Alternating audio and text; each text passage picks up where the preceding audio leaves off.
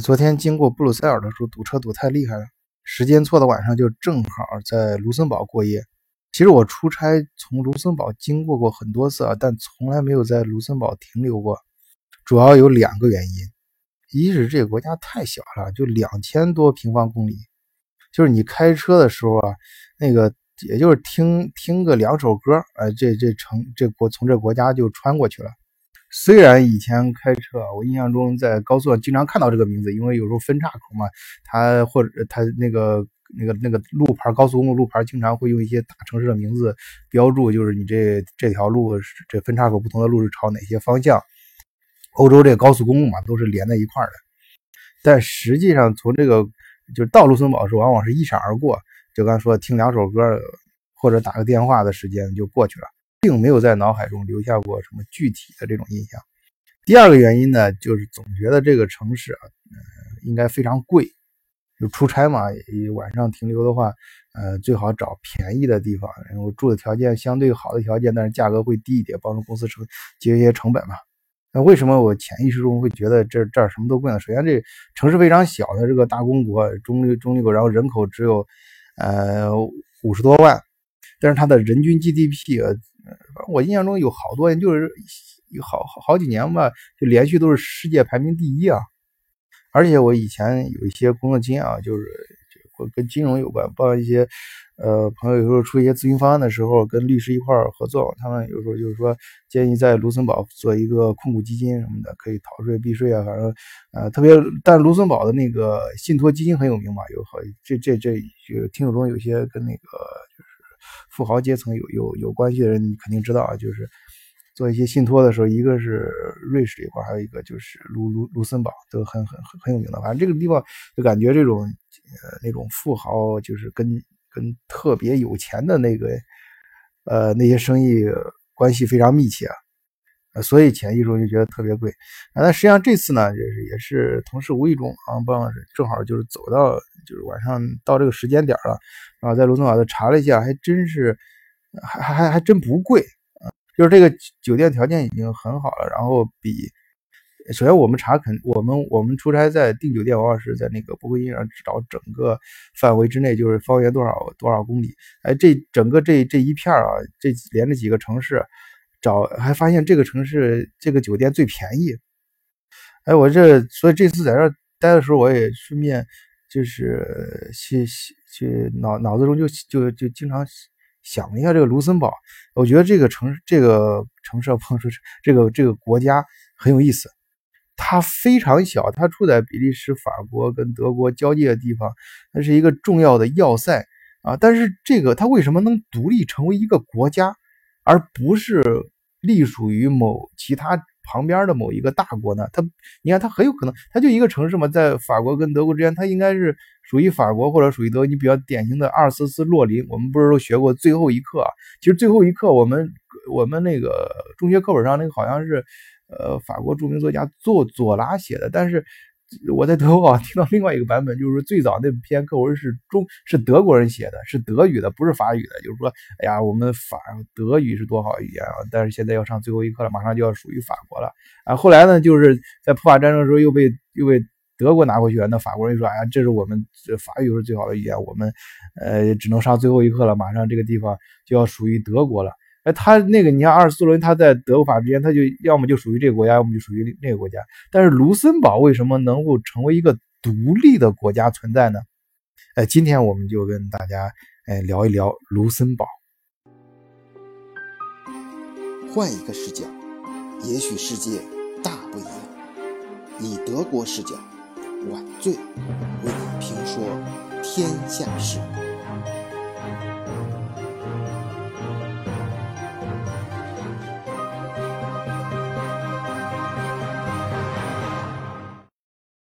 而开进卢森堡的时候，首先第一个感觉就是这个城市或者说这个国家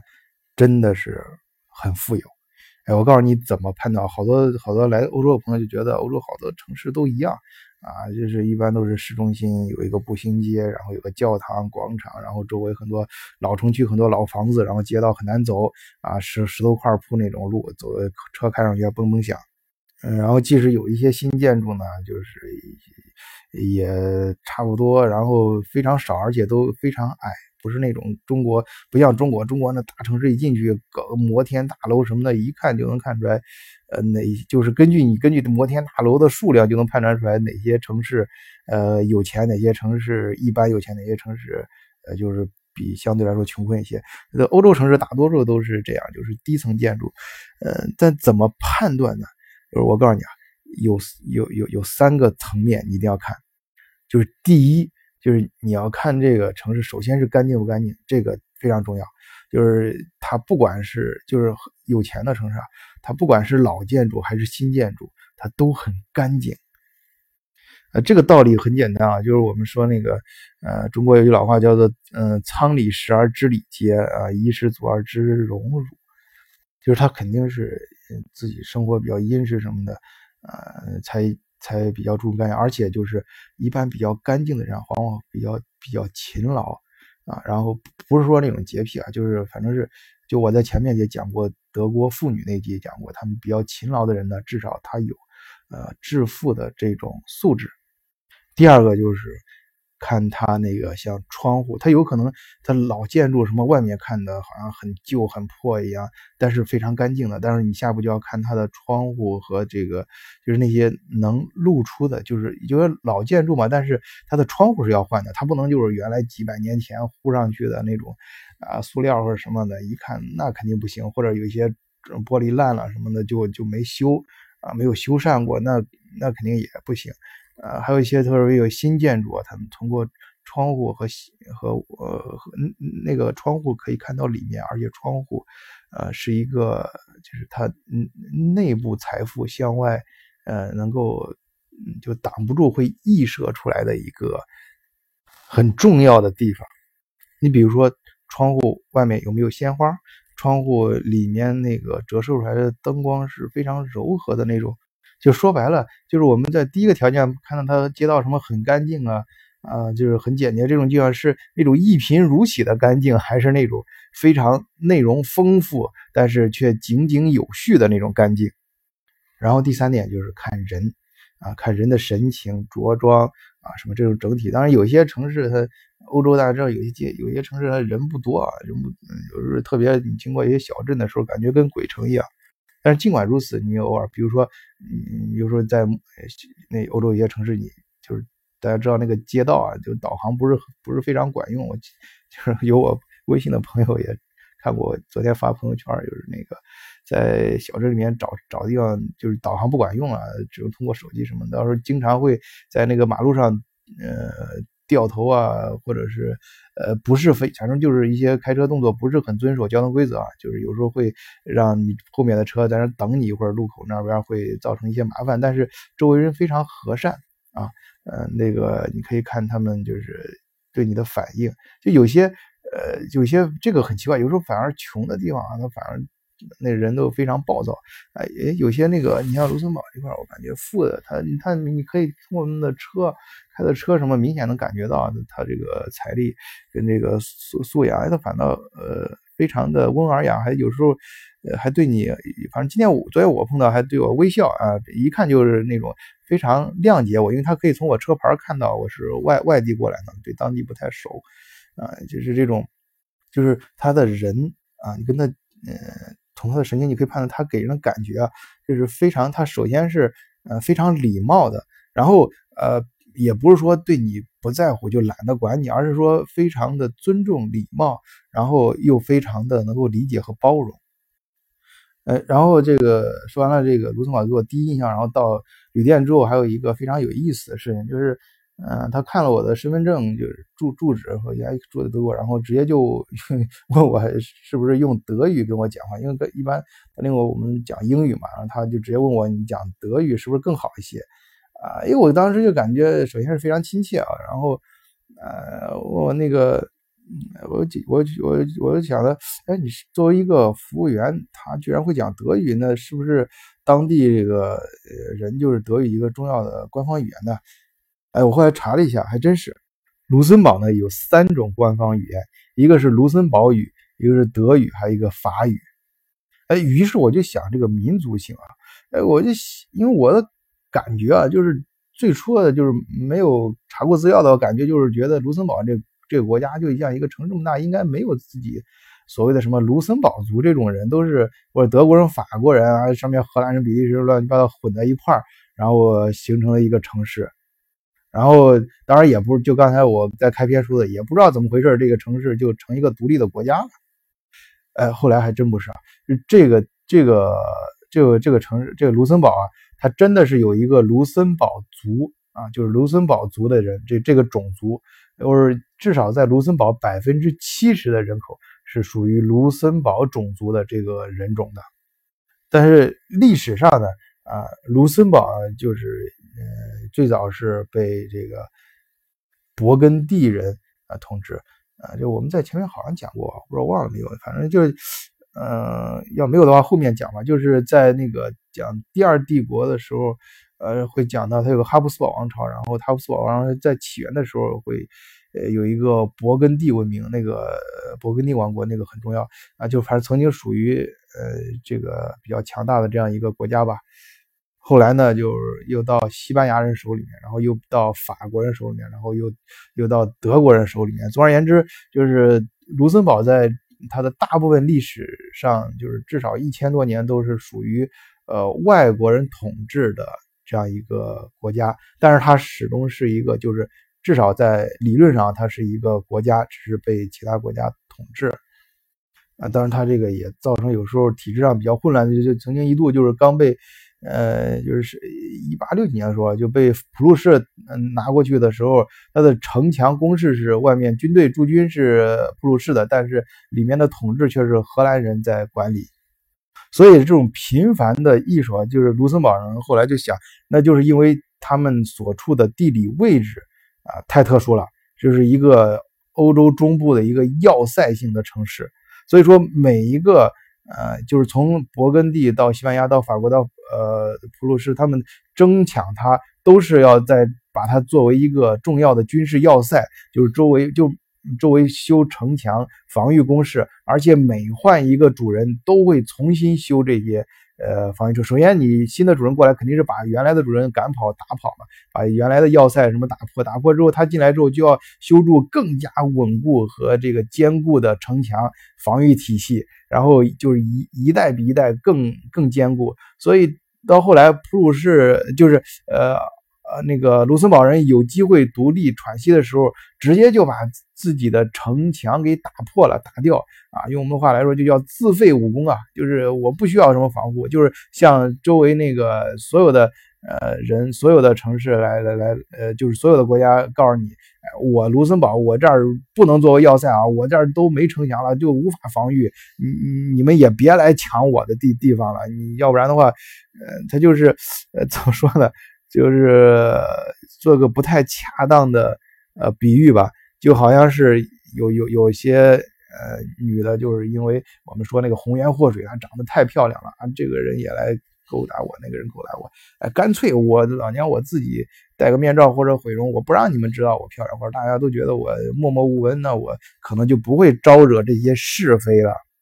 呃，这个想法呢，也许是非常朴素和啊简单的，但是事实上呢，呃，卢正好也是在欧洲整个呃一战二战之后啊形成的这样一个呃局面，就在这样一个。战后、二战后稳定经济发展的这个环境下，哎，卢森堡人呢依靠自己的勤奋、智慧，哎，经济发展到今天地步。啊，我说了，就前几年至少至少反正是一六年，好像是一五年吧。那反正大家可以查这个，也就是最近几呃，连着这一二十年，曾经有好多个年度，卢森堡的人均 GDP 是全世界排名第一，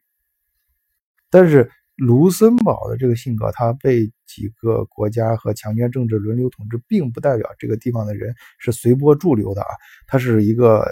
可能正是恰恰因为有这样的一个呃历史，他们的自主的思想是非常嗯强的啊。这种自主主体思想，就是他宁愿自废武功，拔掉城墙，自己成为一个宣布总理。但是，但是尽管这样，他在。呃，一战的时候也是普鲁士往东边打嘛。那个我们讲，我们前面讲第二帝国的时候讲过，他他也作为他也组织了自己的军队啊去抵抗，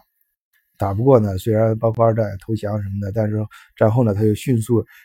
有自己的这种呃发展经济的思想。很勤奋，然后再加上这个国家在几个国家中间，所以移民的非常多，相互经济交流也非常的好啊，所以它导致它经济发展的非常快，